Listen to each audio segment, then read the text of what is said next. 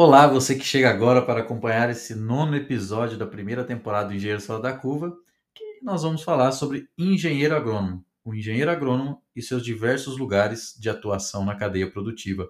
E vamos começar apresentando nosso primeiro convidado, Gabriel Nascimento. O Gabriel ele é engenheiro agrônomo e gerente do Departamento de Fruticultura da Cooper Valley Sul de Santa Catarina empresa que é especialista em pitaias. Gabriel também já foi ex-presidente do CREA Júnior de Santa Catarina. Nosso outro convidado é o Renan Carvalho. O Renan é empreendedor, sócio da Samar Consultoria, é engenheiro agrônomo né, e atua na área de consultorias e projetos na área ambiental, mineral e agronômica. E nosso último convidado é o Marco Túlio Albuquerque, agrônomo formado, especialista na Singenta, uma das maiores empresas do agronegócio do Brasil. Vamos ao nosso bate-papo.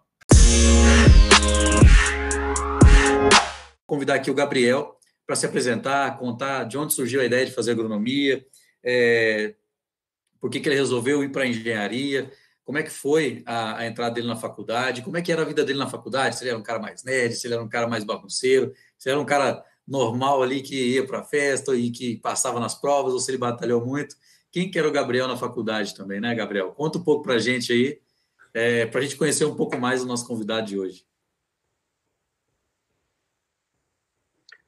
Pessoal, boa noite. Inicialmente, agradecer o Maicon aí pelo convite. Né? Prazer imenso estar aqui, fiquei muito contente com o convite. Prazer estar compartilhando ideias e aí informações com, com essas feras aí. Boa noite, Marco. Boa noite, Renan. Prazer imenso estar com vocês. É, bom, falar um pouco de mim, é, como que do meu interesse né, por agronomia.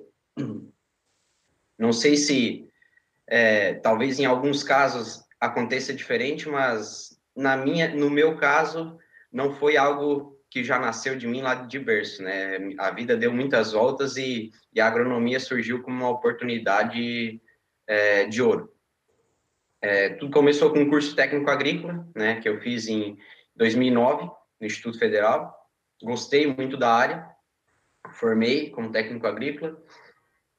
Porém, é, fui trabalhar numa empresa que era mais ligada à engenharia mecânica que, que propriamente a parte agrícola. Então, nesse momento da minha vida, acabei ficando em dúvida entre engenharia mecânica e a parte agrícola.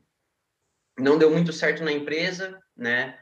E eu acabei me interessando também pelo direito. Então a vida deu umas voltas e em 2013, é, propriamente, eu decidi ingressar em agronomia mais por uma experiência do que propriamente saber que era aquilo que eu queria para minha vida. Porém, eu tinha na cabeça que se eu fizesse aquele curso eu tinha que entrar de cabeça até para para realmente ser efetivo o meu trabalho e a minha formação, né? E no decorrer do, do primeiro ano, principalmente, eu entendi que. Aí sim eu entendi que era o curso que eu estava é, apto a exercer como profissão.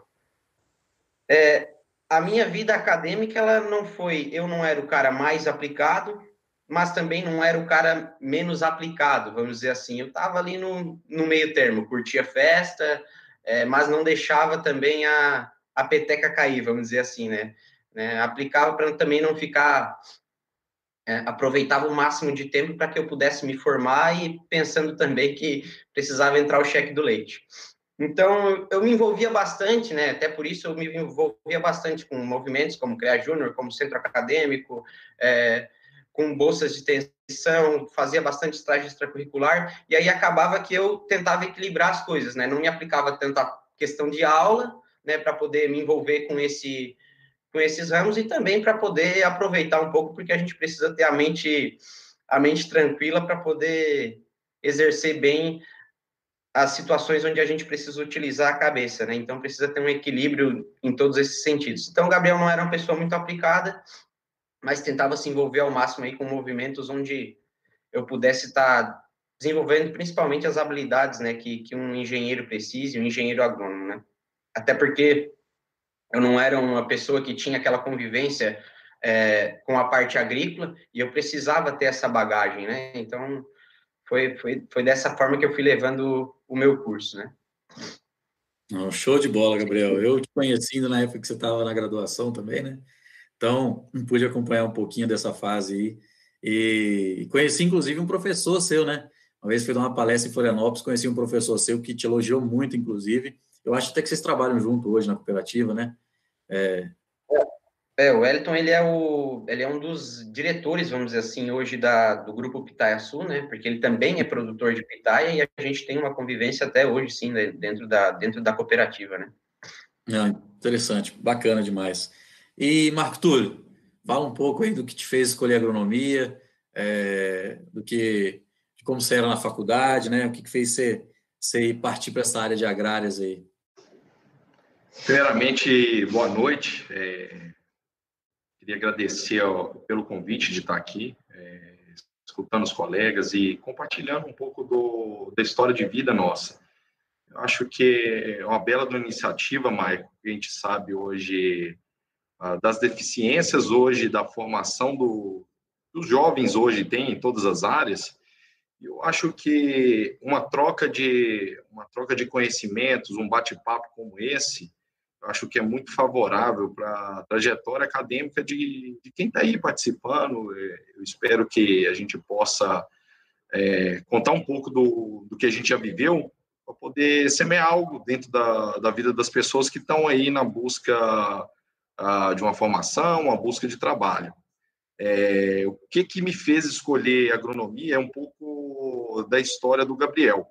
Ah, eu fiz o técnico agrícola desde novo, eu sempre fui ligado no, no campo. Ah, eu sou natural do interior de Minas Gerais é, e sempre tive contato com fazenda, é, gostava muito de, de, animais e despertou um desejo de, de fazer o técnico agrícola. Foi ali que tudo começou. Ah, dentro do técnico agrícola, sempre tive envolvido com estágio, conversando com alguns profissionais. Esse desejo de, de fazer uma, uma graduação em agronomia foi despertando cada vez mais alto ah, dentro de mim. É, e dentro desse, de, dessa época de, de técnico agrícola, a gente é muito novo, a gente não tem uma maturidade concreta para poder tomar uma decisão assertiva. Às vezes a gente tem algumas dúvidas e alguns anseios. E nesse contexto que eu escolhi a agronomia por, por estar muito feliz dentro do técnico agrícola. E foi quando eu tomei a decisão de fazer agronomia e dentro do, da, minha, da minha graduação em, na, em Diamantina, uh, sempre tive envolvido é, por um contexto familiar e, e também pelo um desejo de, de ser um bom profissional, de sempre estar ligado ao mercado de trabalho, a minha graduação foi muito pautada em fazer algo além do que só a graduação propriamente dita. E o que é esse fazer algo além disso? Sempre tive envolvido com projetos de pesquisa dentro da universidade, uh, participei do, do CREA Júnior, uh, tive envolvido com a empresa Júnior, sempre buscando ter um entendimento. Participei de projetos sociais é, ao município, sempre buscando fazer algo além propriamente do, do que a graduação. E dentro da, da, minha graduação inteira, eu sempre tive um olhar assim, que um profissional de agronomia é, tem que ter para poder sentar numa cadeira de uma multinacional que era o meu anseio de carreira, sempre foi o meu anseio de carreira, é, ter uma formação e entrar numa multinacional. E, e como Diamantina está situado num distrito onde que a agricultura não é a agricultura em larga escala e visibilidade para multinacionais não é tão forte, ah, isso tinha que partir propriamente dito dentro de mim e, e de alguns colegas que, que foram cruciais para todos esses projetos que eu, que eu listei aqui é, serem realizados dentro da, da universidade. É, com relação a, ao Marco Túlio aluno de universidade, é assim, a faculdade ela te dá um direcionamento de formação, de formação acadêmica e de formação para a vida também. O Marco Túlio, na graduação, era um cara festeiro, tomava pau de disciplina, era no pelo amor de Deus. E, mas tudo isso faz parte de uma trajetória acadêmica, não tem aqui o certo ou errado, mas eu vivi uma graduação muito intensa é, tanto na minha parte de estudo e de, e, de projetos internos da, da, faculdade, como curtir a jornada de, de uma vida universitária. Não, eu, eu falo hoje que eu não era nem aquele aluno da frente, nem o lá do fundão. Eu estava ali no meião ali, ó. Pelo amor de Deus, por seis. Mas sempre eu, eu me identifico que eu sempre fui uma pessoa muito dedicada uh, dentro da, da universidade, porque eu tinha um propósito claro dentro de mim que eu queria eu queria me formar e ingressar numa grande multinacional. E dentro da minha jornada acadêmica, eu sempre busquei um, um algo a mais no, no currículo. Dentro da minha, no meu entendimento como universitário, só a graduação não ia me dar credenciamento para poder entrar numa grande multinacional. E foi um pouco disso que foi a minha, minha trajetória de tomar a decisão de entrar em agronomia e minha trajetória acadêmica. É, isso é uma coisa interessante, Marco, que você falou sobre a, a questão do foco, né? E eu lembro que, na minha época de calor, os churrascos na sua república eram os melhores que tinham.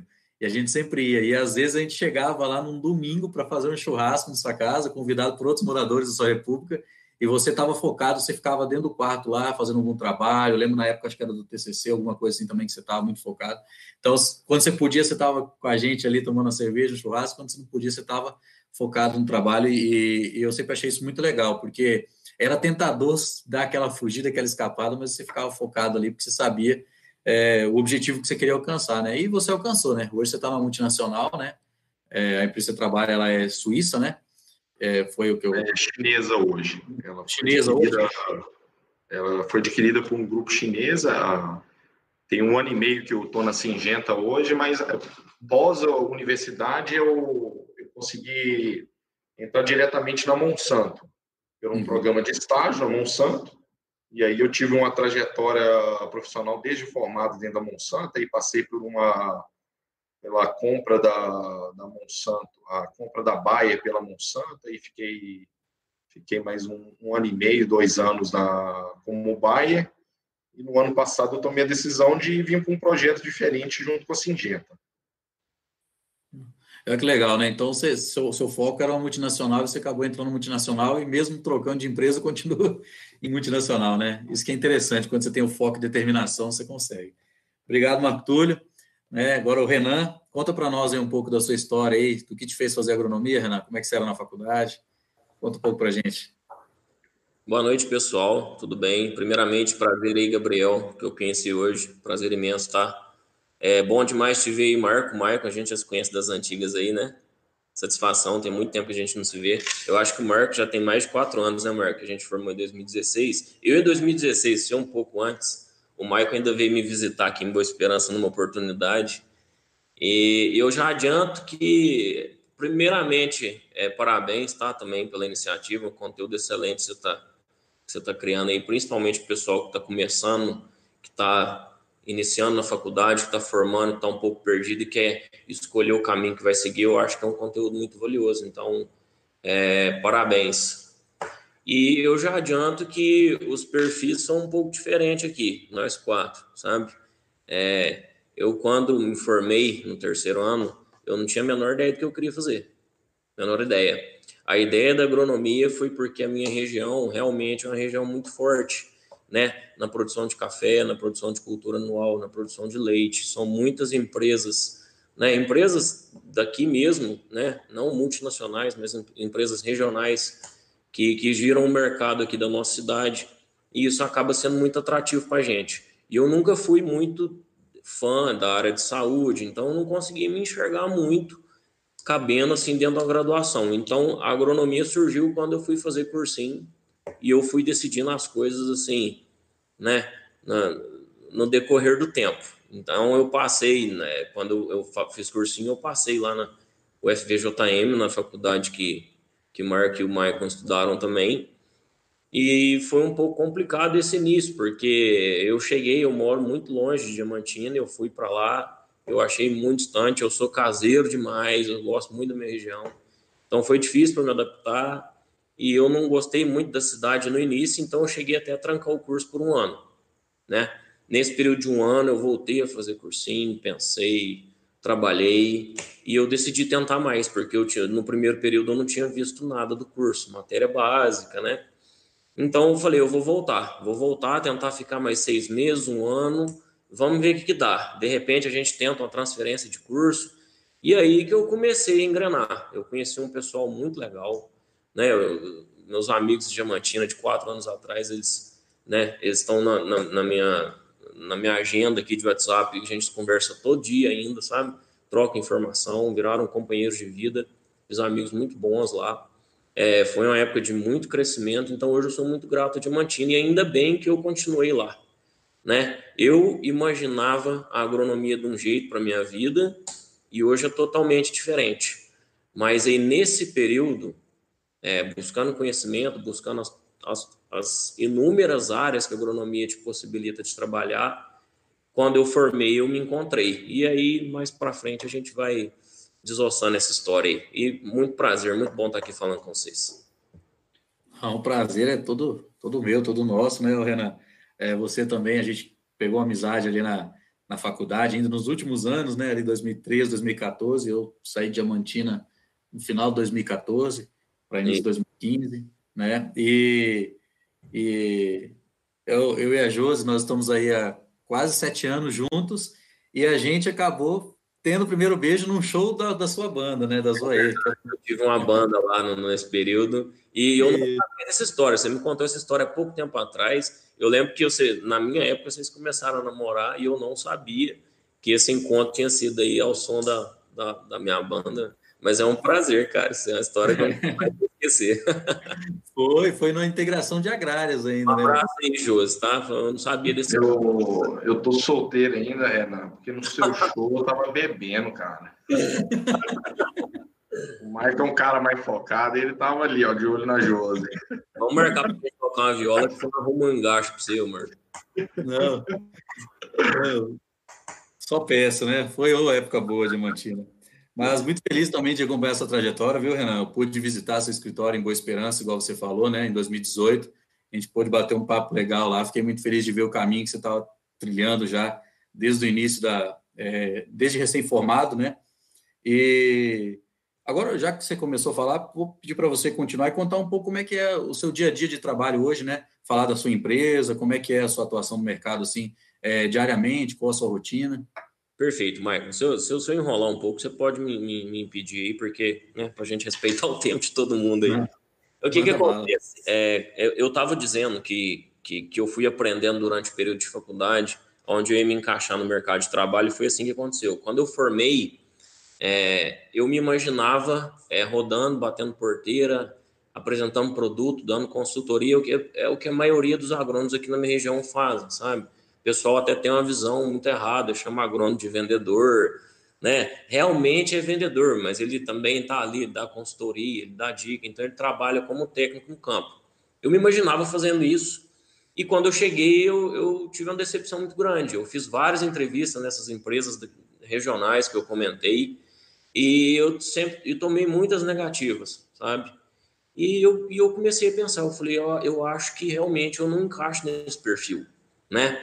Eu tive a oportunidade de trabalhar numa empresa assim, um pouco menor, nesse ramo, e aí eu comprovei. Eu trabalhei durante quatro meses em 2016, no começo de 2016, e eu não tive sucesso. Eu tinha tudo na mão para trabalhar e aquilo não me fazia feliz, eu não ficava satisfeito, eu ia embora mais cedo para casa, pensando o que está acontecendo, e aí eu falei, não vai dar. Né? E aí eu tenho um amigo de infância meu, que ele é engenheiro de Minas, né? ele dá consultoria na parte de mineração, e a gente teve a ideia de abrir um escritório. É, a nossa ideia era comprar dois computadores, uma mesa e fazer um cartão e estudar o que, que a gente podia oferecer, né? E aí a gente começou a pesquisar. Eu fui nas atribuições do engenheiro agrônomo no CREA, para você ter ideia a gente começou a pegar ideias de empresas de consultoria na área ambiental aqui da região e a gente montou uma cartela de serviço, estudou essa cartela de serviço e é, no início, aquele escritório que você me visitou, a gente ainda estava na, na casa onde a gente morava. Eu morava com meu sócio e a gente trabalhava ali. E a gente saía de carro, ia em cooperativa, ia, entregava cartão em loja, na roça, em evento. e a gente começou a fazer serviço na área. E a gente fazia serviço pequeno, dava uma consultoria pequena, e aí a gente está assim até hoje. Agora a gente começou a pegar uns projetos mais promissores, né? Então a gente trabalha ali na área de licença ambiental, é, regularização de uso de água, regularização de empreendimento, é, todo tipo de empreendimento hoje que utiliza de recurso natural é, ou tem algum potencial poluidor, é, hoje se faz necessário o uso de licenças ambientais, licenças para intervenções, é, ramo de topografia também, medição, georreferenciamento. Então, a gente montou, aos anos, os anos foram se passando, a gente montou essa cartela e cada vez incrementando mais, e hoje a gente está aí, graças a Deus, mais consolidado, pelo menos na nossa região. Então, a nossa empresa ela funciona mais ou menos assim. Ela começou uma consultoria que a gente não sabia o que fazia. É, vocês fazem isso? A gente falava, faz sim. E a gente fechava a porta, ia ver como é que fazia e depois enviava um orçamento. E hoje a gente conseguiu consolidar, a gente tem uma cartela de serviço consolidada, a gente tem parceria em várias cidades da região, a gente trabalha muito em parceria com, outro engen com outros engenheiros, né? E estamos na corrida aí, Maicon. Graças a Deus a gente está rompendo. Não, muito bacana, Renan. Você falou uma coisa interessante, cara, que um grande amigo é, uma vez me falou. É, falou assim, cara, é, se surgir uma oportunidade de você vender um sonho, você vende. Se alguém comprar, meu amigo, ou pensar em comprar, você já dá um jeito de realizar. Né?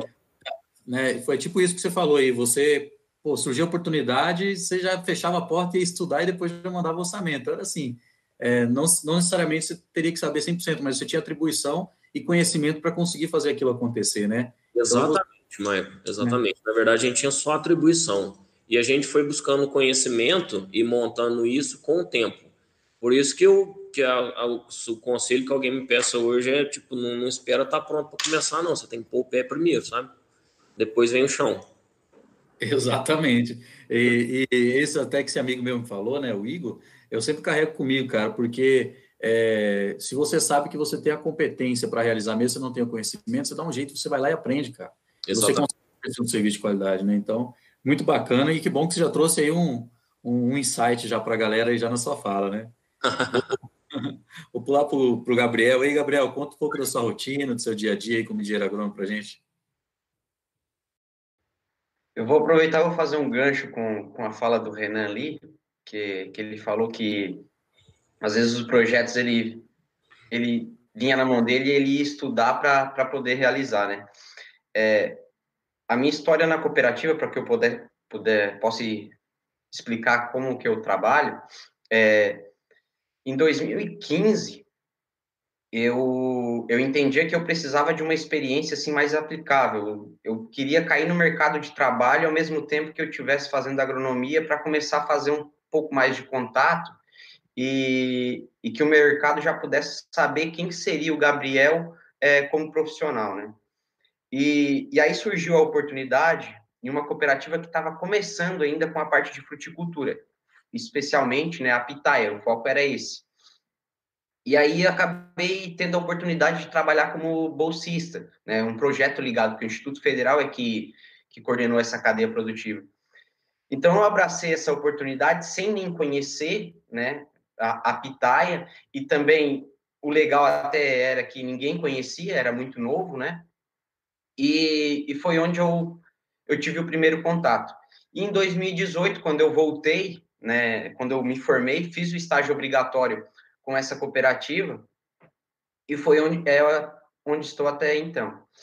Como a cooperativa, né, vamos estar falando, ela é pequena, ela começou, começou pequena, na verdade, né, mas hoje a gente já tem aí uma câmara fria com 130 toneladas de capacidade, né, 450 toneladas safra já sendo comercializada, o trabalho, é, o meu trabalho começou lá desde o campo até a fase final, que era a comercialização. Então, eu acompanhei todo o processo, né, de, desde armazenamento, classificação, separação, assistência técnica para o produtor. Então, hoje, esse basicamente é o meu dia a dia dentro da cooperativa, né? Eu, nessa época agora, eu preparo os agricultores, organizo, né, faço um portfólio para que eles possam estar tá trazendo produtos de qualidade, né? Visito clientes, supermercados, atacadistas, né? negocio com clientes. E na safra, aí é um é, pau para toda obra, né? Porque tem que organizar tanto a parte de logística quanto a parte de recebimento, parte de venda, né? Então tem que estar tá coordenando e recrutando pessoas para poder tocar uh, esse período de safra, né? Então basicamente esse é hoje o trabalho. Então e como está em constante crescimento, a gente está toda hora desenvolvendo e planejando novas estratégias para o próprio crescimento da cooperativa, né? Que começou num, num escritório apenas e hoje tem um tem uma área lá de um hectare que é onde a, a empresa está localizada. Então a gente está tá todo momento aí em, em, constante desenvolvimento, né, em crescimento e planejando aí uma produção de pitaia ainda mais alta, tanto na parte de exportação e entre outros itens, né.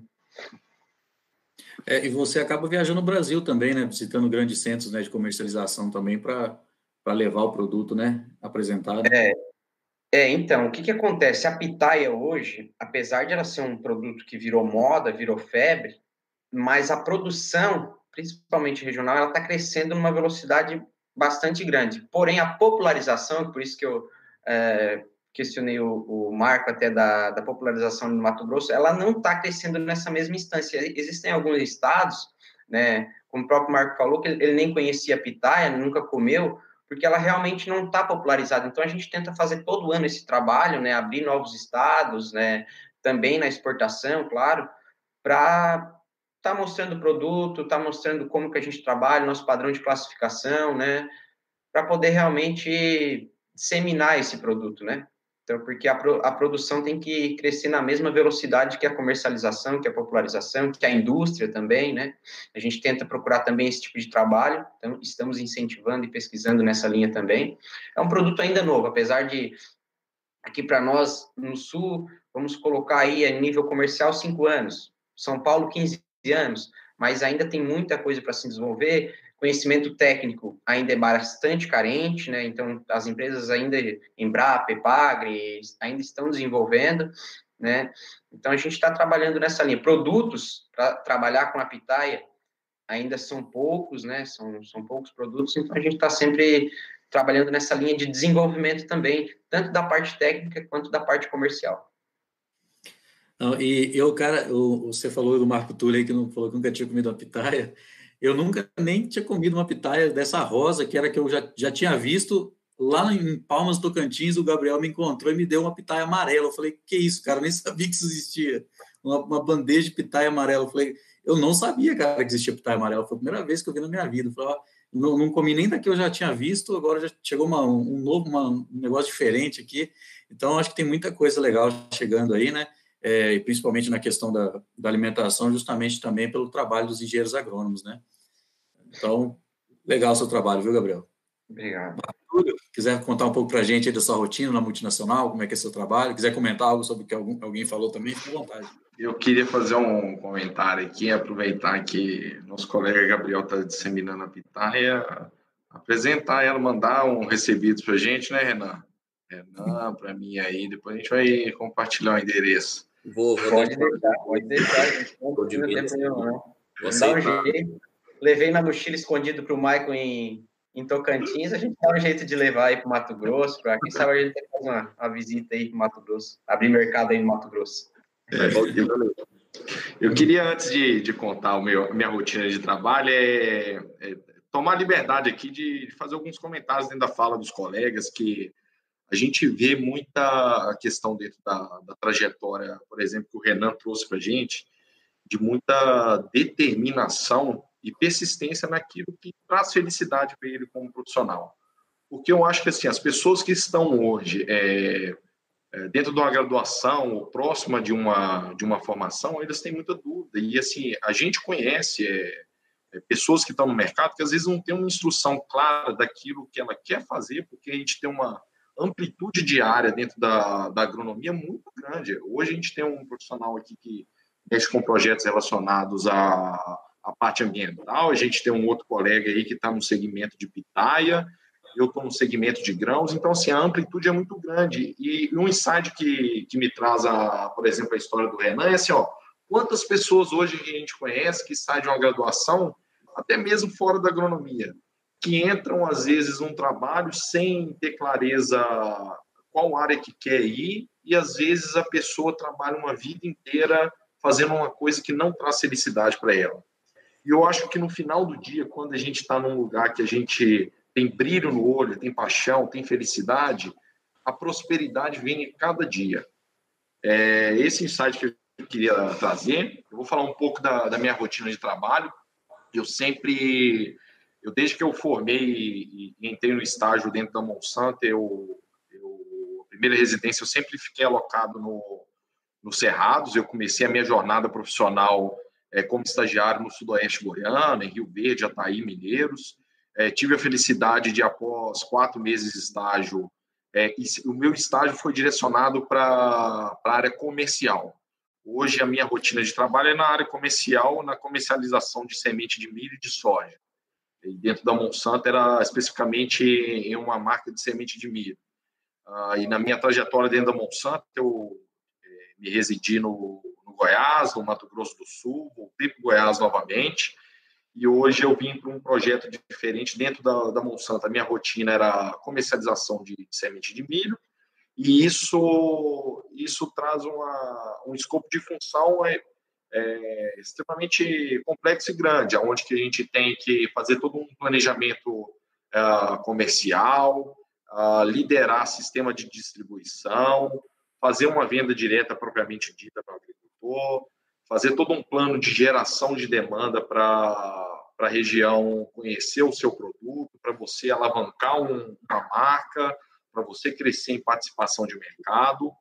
E dentro da Monsanto eu tive experiência profissional sempre liderando distribuidores que faziam esse, esse, esse, essa ligação entre o produto da multinacional e o agricultor. E há um ano e meio eu vim para a Singenta. Hoje, dentro da Singenta, eu trabalho num, num nicho específico que chama Otto. É um programa de relacionamento de dentro da Singenta que ela, que ela segmenta uma carteira de cliente. Hoje, o Otto é uma carteira de, de cliente especializada, onde eu cuido hoje da, de, da parte de negócio de comercial de semente de milho e soja dos principais agricultores da, da BR-163, é, de Lucas, do Rio Verde, Sorriso e Sinop. É um nicho de agricultores hoje que são é, referências na, na, produção de grãos, de algodão no, no Brasil inteiro, com largas escalas de área. E a minha rotina profissional é tá ligada à parte de assistência técnica, à parte comercial, à parte de planejamento. É um pouco disso que é a minha rotina hoje em dia. Você falou que você está Sorriso, acho que é a capital do agronegócio, né? No Brasil? É, Sorriso é a capital do agronegócio. Sorriso hoje é o maior município do mundo plantador de, de soja. É, você falou também aí da, da questão da do trabalho com semente de soja e milho, depois você falou do algodão. São as três safras, né? Que eu acho que tem, não é? Por ano? São. É, é, é assim, hoje, hoje a safra que o agricultor faz é quem planta algodão, né? O agricultor hoje sai de um vazio sanitário que para plantio, para liberação de plantio de soja a partir do dia 15 de setembro. Provavelmente nos próximos dias aí já inicia o, os plantios de soja da, da próxima safra. E normalmente essa soja é colhida no final, no início de janeiro, às vezes no finalzinho de dezembro. E os agricultores que plantam algodão, eles plantam o algodão na janela de plantio de janeiro, devido ao ciclo de, o ciclo de desenvolvimento da cultura do algodão. Então, dentro de janeiro, eles separam uma área para o plantio deles de algodão, e até o final de fevereiro eles estendem essa área aí para o plantio de milho. Alguns agricultores é, plantam milhos mais precoce, colhe esse milho aí mais ou menos em junho, agricultores que têm sistema de irrigação, pivô. E aí ele faz três safras, porque ele colhe um milho e às vezes ele planta um feijão. E aí ele colhe feijão e inicia todo o ciclo novamente. E qual é o tamanho das fazendas aí? Porque o pessoal sabe que aí capital do, do agronegócio, sabe que as fazendas são grandes, mas o pessoal não tem muita noção. Eu falo porque eu sabia que, era, que eram grandes, mas quando eu fui para Nova Mutum, né, onde há, há, três anos eu tenho empresa aí, é, eu fiquei assim, caramba, eu nunca imaginei que tivessem fazendas desse tamanho, né? Qual, qual o tamanho da fazenda que você pegou assim maior?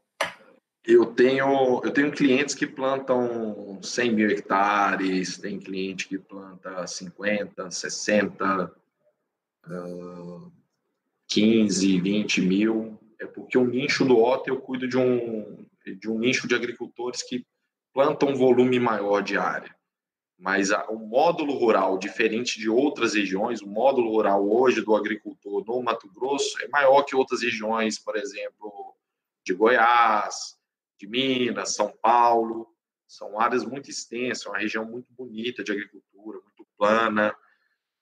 Dá, dá muita paixão é, em ver o, o que, que é a agricultura de perto aqui nesse coração do Mato Grosso, do agronegócio.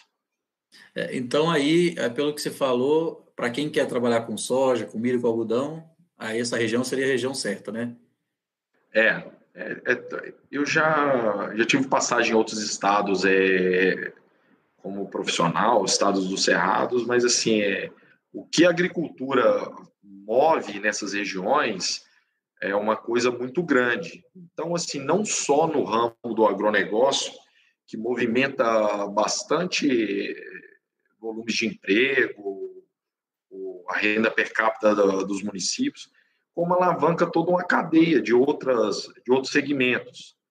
Ah, segmento de comércio, de indústria, por conta do grande volume de produção que tem agrícola aqui, acaba que as outras áreas, os outros segmentos também são impulsionados pela, pelo agronegócio. Mas um, um ponto muito positivo, não só do Mato Grosso, mas assim falando do Goiás, Mato Grosso do Sul, Tocantins, essas áreas de, de fronteiras agrícolas, é a questão da, de, de grandes oportunidades para os profissionais hoje do, do ramo do agronegócio.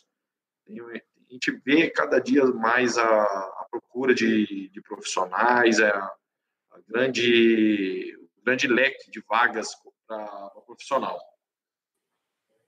Muito legal. Você já vê no sul de Minas mais voltado para o café, por exemplo? A questão de oportunidades para os engenheiros agrônomos? É, Renan? Achei que você estava continuando com o Marco aí, me desculpa. Não, não, é... não tranquilo. Eu, eu perguntei para você que está no sul de Minas, se, por exemplo, o Marco estava falando da questão é, da soja, do milho, do algodão, né? Até uhum. porque ah, na, na, região centro-oeste é, é, mais plano, ele tá, falou das fronteiras agrícolas.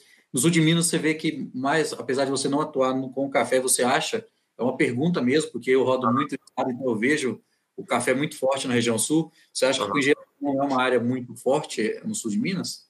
Eu acho sim, Maicon. É, o estudante ou alguém que quiser direcionar para essa área, que é uma região muito boa. Eu acho que no, no Paraná também tem muita região boa né, de, de, de, de cafeicultura. Aqui, é, a, especificamente, não o sul de Minas inteiro, mas a minha região, Boa Esperança, Três Pontas, Guaxupé, uma micro região é, é, bem específica, é bem, é bem forte aqui na cultura do café, sabe? Tá entre as regiões mais produtoras do mundo hoje, né? se não for a maior. Então a tecnologia aqui ela, ela chega um pouco antes, sabe? É, a gente tem as duas maiores feiras de, de cafeicultura do, do, do Brasil, é, estão aqui na região todo ano.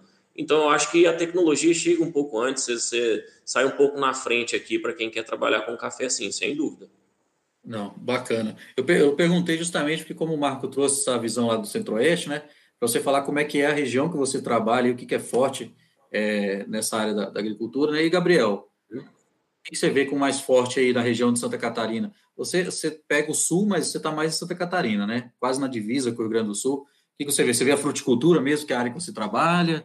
Ou você vê é. alguma outra coisa nesse sentido? O que, que acontece, né? Aqui, a nossa região de Santa Catarina e também Rio Grande do Sul é muito forte em arroz. Mas o que, que acontece? Claro que agora a gente está passando por um momento atípico, que o arroz, o preço foi lá em cima, né?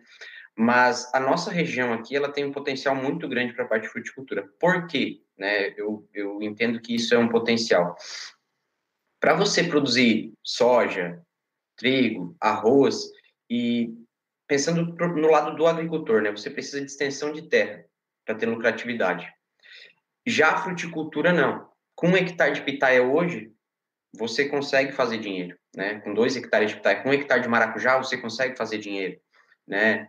Então, aqui tem uma tendência, né, até por alternativa para a cultura do fumo, é, a fruticultura, mas né, tem espaço no mercado também para risicultura, entre outros entre outras áreas. Aqui, aqui é um pouco de tudo, vamos dizer, tem a fruticultura, mas também tem o, tem o arroz, Rio Grande do Sul tem algumas áreas lá que também soja, então é um pouco de tudo, mas o importante é o profissional ele tá, tá preparado para a parte comercial. E aí, quando eu falo comercial, é relacionamento com o agricultor. É, o profissional, o engenheiro agrônomo, se ele tiver isso na mente dele, se ele ir preparando né, confiança, souber se relacionar com o agricultor, ter esse perfil comercial, ele, ele vai ter espaço no mercado de trabalho. É, é até porque hoje em dia né, é, você pode vender um serviço de consultoria, você pode vender um produto para o produtor, você pode querer comprar o produto Exatamente. dele. Então, o relacionamento está em todas as partes, né? Então pode comprar a, a fruta para revender para o atacado, pode estar tá vendendo o produto que ele utiliza lá para a fruticultura ou para o arroz. Então, é importante ele saber se relacionar com o agricultor. Eu acho que isso é um, é um ponto chave para a agronomia em qualquer em qualquer setor, né? Tem que saber é, se relacionar com, com o agricultor. Né? É um show de bola. É, eu acho que agora eu ia até perguntar, né, sobre é, que, que, fez vocês irem por esse caminho, mas eu acho que vocês já contaram é, como é que foi a vontade de, de entrar numa empresa ou de empreender é, e de como foi quando decidiu fazer agronomia. Então eu nem, nem vou perguntar isso, já ficou muito claro, né? Eu já vou com uma parte aí mais de, de aconselhamento, né? É, e a gente vai ter na segunda temporada da série episódios mais específicos. Nós vamos falar sobre fruticultura, então o Gabriel vai ser convidado novamente. Nós vamos falar sobre a área de consultoria é, voltada é, para o engenheiro agrônomo também. O Renan vai ser convidado. Nós vamos falar sobre mercado de trabalho, sobre como entrar nessas grandes empresas multinacionais aí para engenheiro agrônomo. Vamos também convidar um, o Marco Túlio. Então, vocês vão ser convidados novamente para episódios é, mais específicos né, na segunda temporada. E nessa primeira temporada é mais para o pessoal entender diversas visões é, de mercado dentro da mesma área, por exemplo, no caso da engenharia é, agronômica, né? Então, onde o engenheiro agrônomo pode atuar. Então, acho que vocês deixaram muito claro como que é o dia a dia de vocês, o que, fez vocês tomarem essa decisão. Mas agora eu acho que seria interessante é, vocês darem um conselho aí para quem é estudante ainda não sabe que caminho vai seguir na agronomia, ou que alguém que formou e está meio perdido a entrar no mercado. Mesmo que vocês já tenham falado sobre como isso aconteceu para vocês na vida de vocês, eu acho que depois que vocês tomaram a decisão de seguir o caminho que vocês trilham hoje, é, vocês se amadureceram muito mais e puderam ter certeza que talvez alguma outra atitude que vocês tivessem tomado lá atrás tinha acelerado o processo de escolha de vocês, né? Então, assim, queria mais deixar assim, um conselho mesmo, né? Vou começar, acho que aí com, com o Marco Túlio. Falar um conselho, Marco Túlio, para quem está estudando e para quem é recém-formado, é, que quer seguir na área da agronomia. Que conselho você daria para quem quer continuar na área da agronomia é, independente dessa sub-área que, que possa escolher dentro da, da engenharia agronômica. Show de bola. O conselho que eu trago aqui para as pessoas é assim, a, acho que o primeiro ponto de partida está é, tá dentro de cada um, das pessoas se autoconhecer. Porque, assim, às vezes eu sou um cara que tem uma facilidade relacionamental, outras pessoas não. Então, assim, acho que o primeiro ponto é a gente ter um olhar para si mesmo, de se autoconhecer, porque a partir de um autoconhecimento você consegue direcionar as coisas de uma, de uma tomada de decisão para o emprego e também de outras tomadas de decisão para a vida propriamente dita. Então, o conselho que eu trago é assim, ó, a gente, muitas das vezes, a gente reclama muito das condições que a gente tem. E aqui dentro da fala dos colegas e dentro da jornada de cada um de nós, todo mundo tem uma todo mundo tem uma história de, de quebrar barreira. Então, o conselho que eu deixo para cada pessoa é assim, ó, tenha brilho no olho, é, sai fora da caixa, faz algo fora da curva. A, a faculdade é um grande direcionador de, de como você buscar conhecimento. Então, assim, o conselho que eu dou é persistência, persistência, brilho no olho, é, colaboração mútua, ajudar o próximo sempre. eu acho que, que a grande, o grande sucesso de uma jornada está ligado a isso, a você se autoconhecer, a você ajudar as pessoas, e a partir do momento que você ajuda as pessoas, você busca na sua graduação conversar com muitas pessoas. Se você não tem um entendimento claro aonde que você quer chegar, eu acho que um dos passos é você conversar, pegar opiniões é, diferentes, esteja aberto para poder conhecer, para poder questionar e persista. Acho que nenhuma história é, você vai chegar num sucesso. O sucesso é muito difícil. É muito difícil a gente uh, chegar num sucesso profissional, pessoal, porque a persistência vem a, a partir de você quebrar paradigmas, é, superar adversidades, dificuldades, igual todos os colegas já trouxeram aqui. Então, o conselho que eu dou é assim, ó, brilho no olho, cara, curte a jornada da sua faculdade, aproveita o momento e assim, ó, persista onde você quer chegar. E se você não sabe onde é que você vai chegar, cara, procura momentos como esse, uma live como essa. Procura conversar, procura buscar as coisas, porque é muito cômodo para o ser humano você questionar o momento que você está hoje. Ah, minha universidade não é boa, ah, eu não sei o que, que eu vou fazer, ah, a minha família não ajuda, ah, tem pandemia, ah, o mercado de trabalho está muito difícil. Questionar os problemas é muito fácil, é muito cômodo. Mas aí a pergunta que a gente tem que fazer é assim, ó, o que, que eu estou fazendo para poder tornar a minha graduação melhor? O que, que eu estou fazendo de diferencial para me poder sair daqui e me encaixar num bom emprego? Aonde que eu estou me fazendo algo a mais para me autoconhecer, para me alocar num lugar que vai me trazer felicidade como profissional? Então a mensagem, assim, claramente, assim, sem ser redundante e sem mais delongas, é você entender onde você quer chegar e ser persistente. É isso aí. Ficou a dica já, né? É, e, e eu com fala já de outro aqui falaram muito de jornada, né?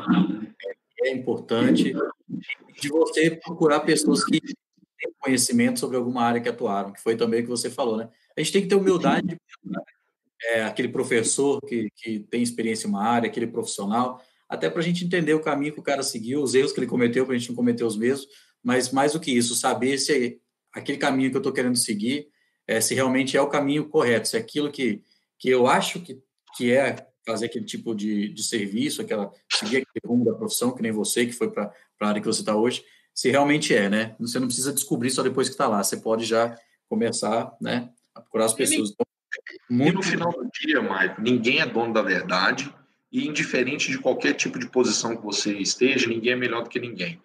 Então, assim, você tem que explorar essas coisas para você se encaixar em algum lugar. É isso que eu acredito na, na minha vida. Não, show de bola.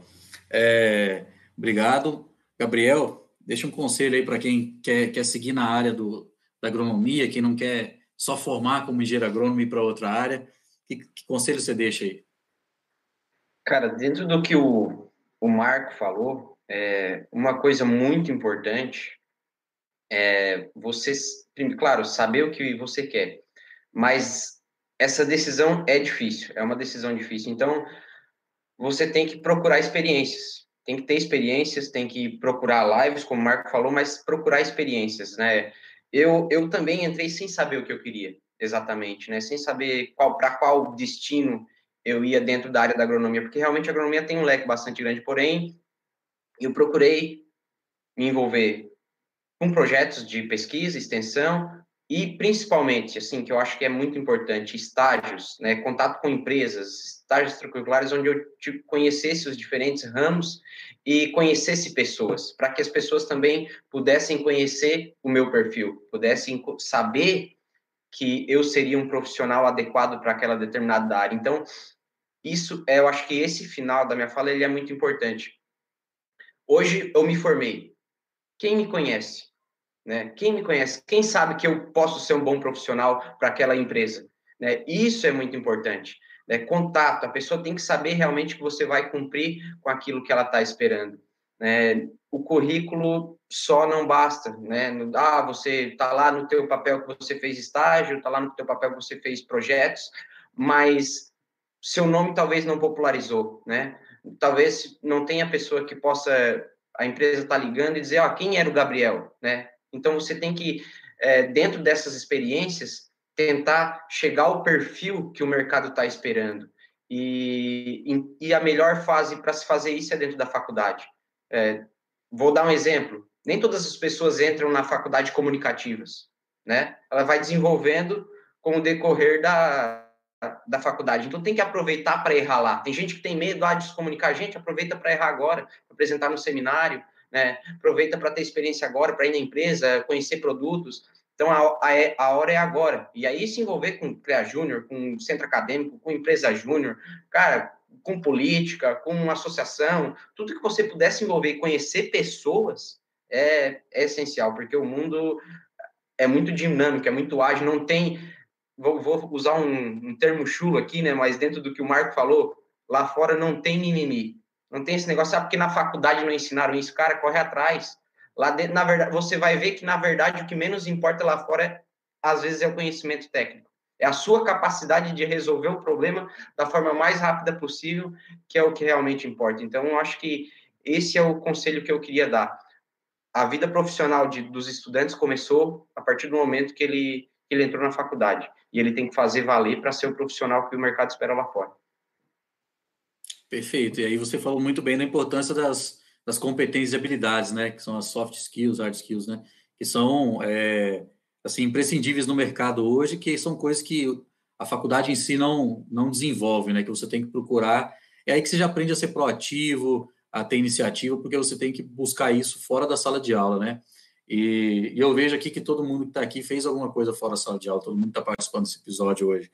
Isso é muito legal, porque de quase todos os cara, até agora praticamente, vou dizer, 95% dos convidados do Engenheiros Fora da Curva, hoje é o nono episódio, é, 95% aí já, já fizeram alguma atividade fora da sala de aula, né? E, e independente da atividade, é, se seja voltado para o esporte, seja voltado para o voluntariado é, de ação social, seja para a área de empreendedorismo, então é, sempre teve alguma coisa extra, né? Isso é muito legal, seja um estágio, né?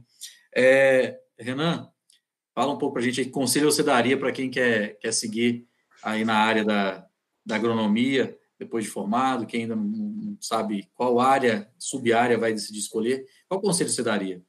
Então, Michael, eu acho que meus amigos, meus colegas, eles deram uma aula completa aí, né? Mas o que eu queria salientar é que durante a graduação, eu acho que o aluno ele não deveria desprezar nenhuma área, sabe? A gente, às vezes, automaticamente, a gente, mas essa matéria não vai me servir para nada, esse professor está falando essa ladainha, então, eu acho que enquanto você está ali na faculdade, você está para encher a mochila de conhecimento, o máximo que você puder, para você sair com ela dali. Muita coisa você não vai utilizar, mas você não sabe o que você vai utilizar depois que você formar. Eu te, é, é, o que eu passei. Eu, eu, eu achei que eu não ia utilizar muita coisa, eu tive que buscar muita coisa na minha época de faculdade, tive que mandar e-mail para o professor, tive que ligar, sabe? Eu falo, nossa, mas eu lembro que eu vi esse assunto lá, eu estou precisando disso aqui agora. Às vezes a gente acha que é besteira, mas conhecimento nunca é demais. O conhecimento, às vezes, ele não serve para alguma coisa técnica para você, mas ele está te moldando, sabe? Sem você perceber, seu subconsciente está sendo moldado. É, eu acho que o Gabriel falou muito bem ali. Eu acho que o, o que o mercado quer do engenheiro pós-formado é pouco técnica. Se você vai aprender no estágio, se você vai aprender rapidinho, um ano de serviço, seis meses, eu acho que ele quer o jogo de cintura, é a resolução, é a resolução rápida é, e efetiva de algum problema. Eu acho que você colocou muito bem, que eu acho que é isso que eu vivo hoje, sabe? Quando você toma o problema da pessoa para si, resolve como se fosse seu, a pessoa parece que nem teve problema e é essa é a minha satisfação pessoal que eu tenho hoje do meu trabalho, sabe? É, a pessoa ter a confiança em mim, de colocar alguma coisa na minha mão e ela voltar e estar tá resolvida. Então, eu acho que é, para o estudante pensar em sair dessa forma, com essa mentalidade na faculdade, sabe? Que às vezes você vai pegar muita bucha, você tem que estar satisfeito em resolver a bucha, né? Então, e é isso. Para quem quiser empreender e para quem quiser caminhar com as próprias pernas, às vezes a pessoa pensa que não se encaixa, é, vou falar assim até de uma forma que não se encaixa para trabalhar para alguém. Tem muita gente que prefere andar com as próprias pernas, fazer as coisas do, do seu jeito, né? Arriscar. Então, se você tiver uma ideia, se acreditar nela, mete bronca. Você não precisa ser excelente para começar. Você precisa começar para você ser excelente um dia. E vamos buscar excelência aí. Perfeito, Renan. Falou é uma coisa muito importante, né? A gente não precisa estar é, tá perfeito para começar, até porque se a gente esperar a perfeição, a gente nunca começa, né, cara? A gente tem que Exatamente. ter a cara e, e, e fazer, né? É, pessoal, mandaram uma pergunta aqui até por WhatsApp para mim. É, a pergunta foi o seguinte: eu vou fazer já de uma vez, aí vou deixar para vocês três responder. É, você acha que vale a pena atuar no agronegócio no Brasil ou no exterior? Você acha que é melhor lá fora ou aqui? Obviamente que nenhum de vocês tiveram uma experiência internacional, mas vocês é, atuam na área, né? Então, pode ser que vocês já tiveram a, alguma visão de como é lá fora. Vocês acham que, que valeria a pena? Deixa eu começar com o Marco Túlio, que está dentro de uma, de uma multinacional. Você, você acha, Marco Túlio, que, que precisa sair do Brasil para ter sucesso na área da agronomia? Hoje, se for olhar o dinheiro, eu queria ir lá para os Estados Unidos ganhar em dólar, né? né? O valor que dólar hoje.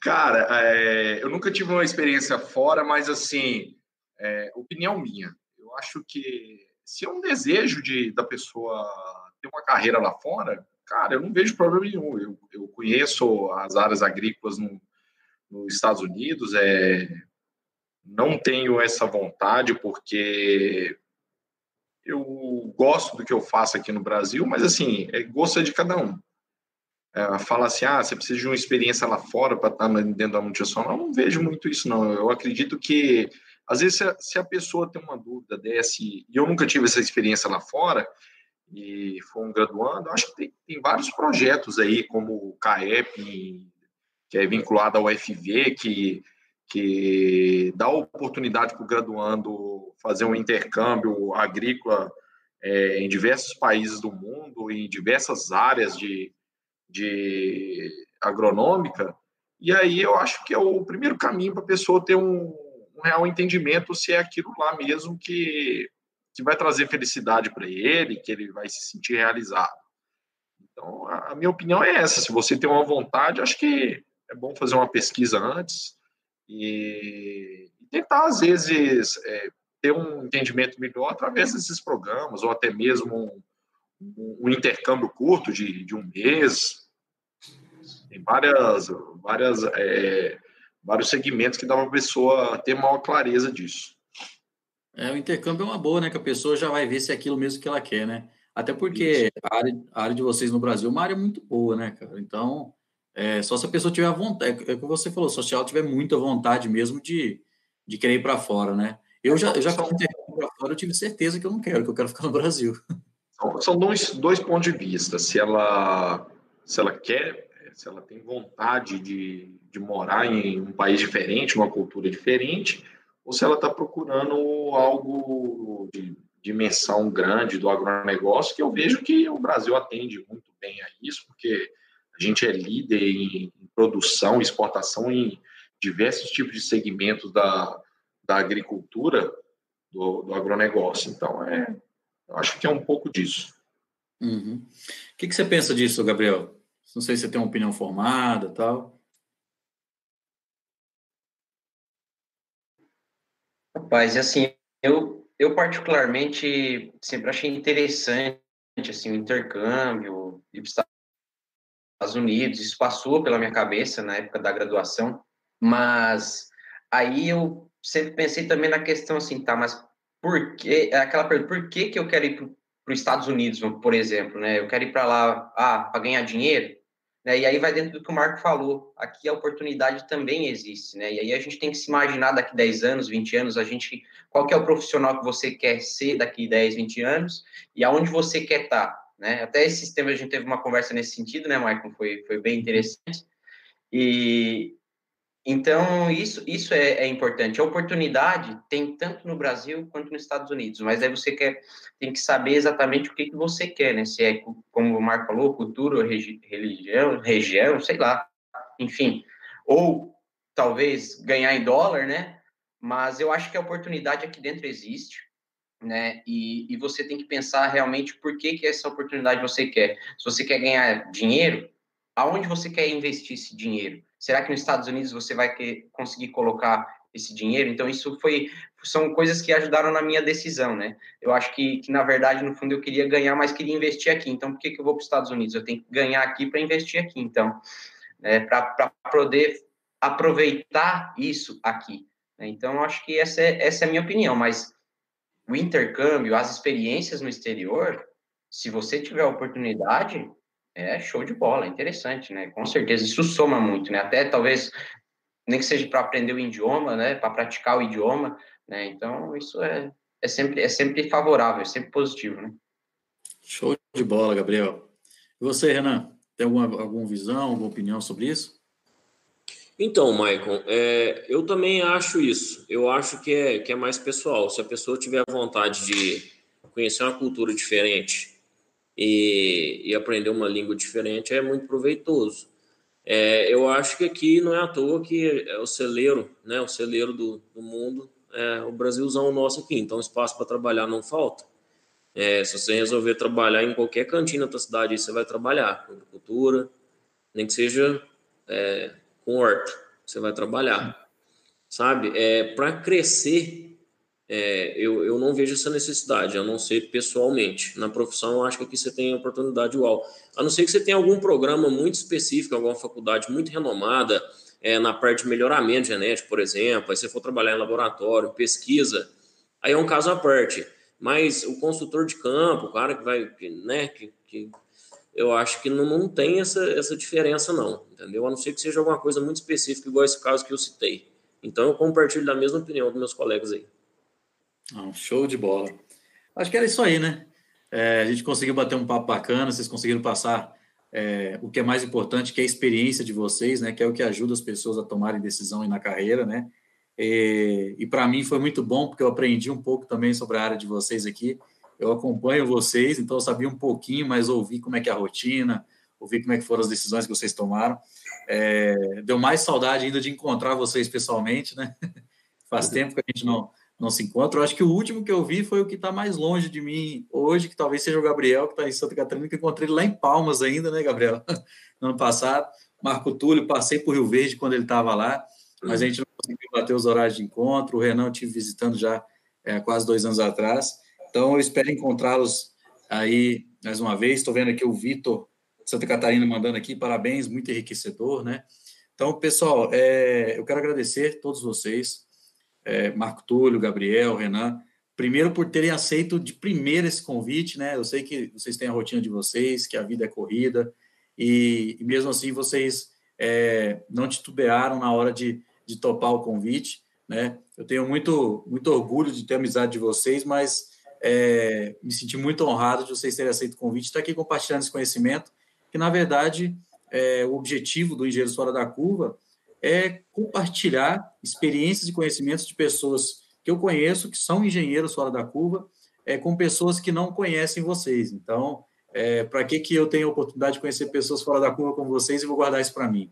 Então, o projeto é realmente esse, compartilhar esse conhecimento, porque hoje o mercado é, vamos dizer assim, eu que tenho reunião com vários empresários, com várias pessoas do mercado de trabalho, eles clamam por profissionais qualificados e, e não só qualificados na técnica, mas também na área é, de competências e habilidades, né? Então, e, e, a gente fala sempre disso, eu falo sempre desse assunto, mas trazer pessoas que estão no mercado de trabalho, por exemplo, para vocês que estão na área da agronomia, falar para quem está na área da agronomia, é, as pessoas vão entender muito melhor essa linguagem do que eu falando, então, eu acho que eu compartilhar esse conhecimento é uma forma de contribuir, porque às vezes, quem sabe, uma das pessoas que está escutando a gente vai estar trabalhando com vocês no futuro, pode ser um cliente, pode ser um fornecedor, né?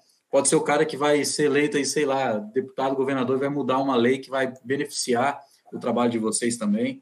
Então, é, eu fico muito feliz e a gente tem um alcance agora do pessoal que assiste. Esse alcance é praticamente triplicado, porque muita gente tem aula agora à noite, né? principalmente com essa pandemia.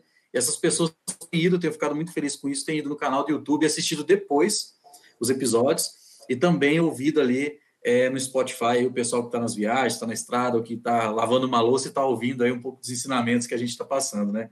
Então, estou muito feliz pela participação de vocês, quero agradecer novamente e dizer que o Dias Fora da Curva está sempre de portas abertas para cada um, né? Então, Renan, se quiser se despedir aí, já fica à vontade. Ô, Maicon, eu que agradeço, meu amigo. É, aproveitando o gancho aí, é, você já aprendeu o caminho da Minas Gerais todas aí, então fica aí o convite para em aberto para quando você quiser passar por aqui de novo, tá? Fazer um churrasco para você aqui, sei que você gosta. Tá Opa, digo mesmo, o Horizonte está de portas abertas para você também. Eu também gosto, viu, Renan? convite é extensivo, convite é extensivo, tá certo? Você viu o Nicolas, que é seu amigo, Marco, tá? que é papai agora, né? É. Ô, Michael, mas obrigado pela oportunidade de reunir com vocês, né? Estou conhecendo o Gabriel agora, muito prazer. Obrigado pelo conhecimento agregado aí. Foi muito bom ver o Marco e você de novo também, o, o Michael. É, então, eu que agradeço, cara, de, de, poder ter reunido e bater esse papo aí. A gente, é, o conhecimento, se ele não for difundido, ele é perdido. Então, tem que espalhar mesmo, né? Isso aí a gente só ganha quando a gente compartilha conhecimento e história da gente então, eu só eu tenho que agradecer. Queria deixar um abraço forte para vocês aí. Pode contar comigo sempre que precisar, tá certo? Tamo junto sempre, meu irmão. Valeu, cara. O Marco Túlio já está com o microfone aberto. Pode ir, Marco Túlio. Cara, eu queria agradecer muito. Acho que, primeiramente, é, é muito bom ter, ter essas trocas. É, rever colegas aí que a gente não, não via há mais tempo, conhecer gente nova, Gabriel. É, a minha fala aqui, eu fico muito honrado de, de participar aqui, mais honrado ainda por estar por tá tendo essa troca de conhecimento e saber que isso vai ser semeado na vida de, de pessoas que, de alguma forma, vai, vai poder ajudar elas. Eu acho que essa iniciativa de você de criar esse canal, essa iniciativa de, de nos convidar é muito enriquecedora, porque é um pouco da, da fala do Renan sobre conhecimento, acho que o legal é a gente compartilhar as coisas que a gente passa na vida, ajudar o próximo sempre, porque às vezes é igual você falou, a gente vai ter pessoas assistindo aí que possam ser colegas de trabalho, possa transformar as pessoas até em diretores, presidentes. Então, enfim, é, eu deixo meu muito obrigado e, e sempre estou de porta aberta sempre de porta aberta. Eu só não vou contar aquelas histórias sua igual numa palestra lá em João Levade, porque senão vai, vai ficar pesado demais aqui na live. Confesso que eu fiquei com medo de você inventar essas histórias de novo. um grande abraço. Valeu, meu amigo. Gabriel? Opa, ah, eu só tenho a agradecer, agradecer ter conhecido essas feras aí, o Marco, o Renan, o Marco, o Michael eu já conheço, né? Já sei da trajetória dele, mas é, é muito bom poder compartilhar essas informações, com essas experiências, conhecer as pessoas em outras áreas, né? E poder de alguma forma estar tá contribuindo para que, quem sabe, né, mais profissionais gerem mais empregos, porque o engenheiro fora da curva de alguma forma ele está gerando empregos. Né? Então, não se preocupar com, ah, e se todo mundo for engenheiro fora da curva, pode ter pode ter certeza que se tiver todos os engenheiros agrônomos forem fora da curva, vão ter mais oportunidades ainda. O mercado de trabalho tem espaço e como o Michael falou, é, eles pedem por perfis de profissionais que carecem no mercado. Então, procurar ter esse perfil mesmo de mercado. Eu estou lisonjeado de participar desse dia aqui, espero conhecer aí o Marco e o Renan pessoalmente, né, trocar uma ideia, conversar, né, com, com, colegas da área. Obrigado, Michael, por ter oportunizado isso, né, cara? Isso é, isso é show demais. O Michael sempre me oportunizando grandes, grandes momentos, cara. Muito obrigado e estou à disposição aí para o que precisar. Um abraço a todos aí. Um abraço e a gente já deixa pendente o próximo encontro aí com o Renan tocando modo de viola e com o churrasco que ele prometeu para nós aí. Ai, ah, hein? E a pitaia do Gabriel. Vou mandar, vou dar um jeito. A gente levou uma mochila para pau, mas a gente dá um jeito de mandar para é, então, então o Marco Túlio ficou por conta da cerveja, então. Ah, pronto. Deixa com nós. Um abraço. Deixa aí, então, pessoal. Um abração, viu? Um abraço, obrigado. Um abraço, tchau. Um abraço.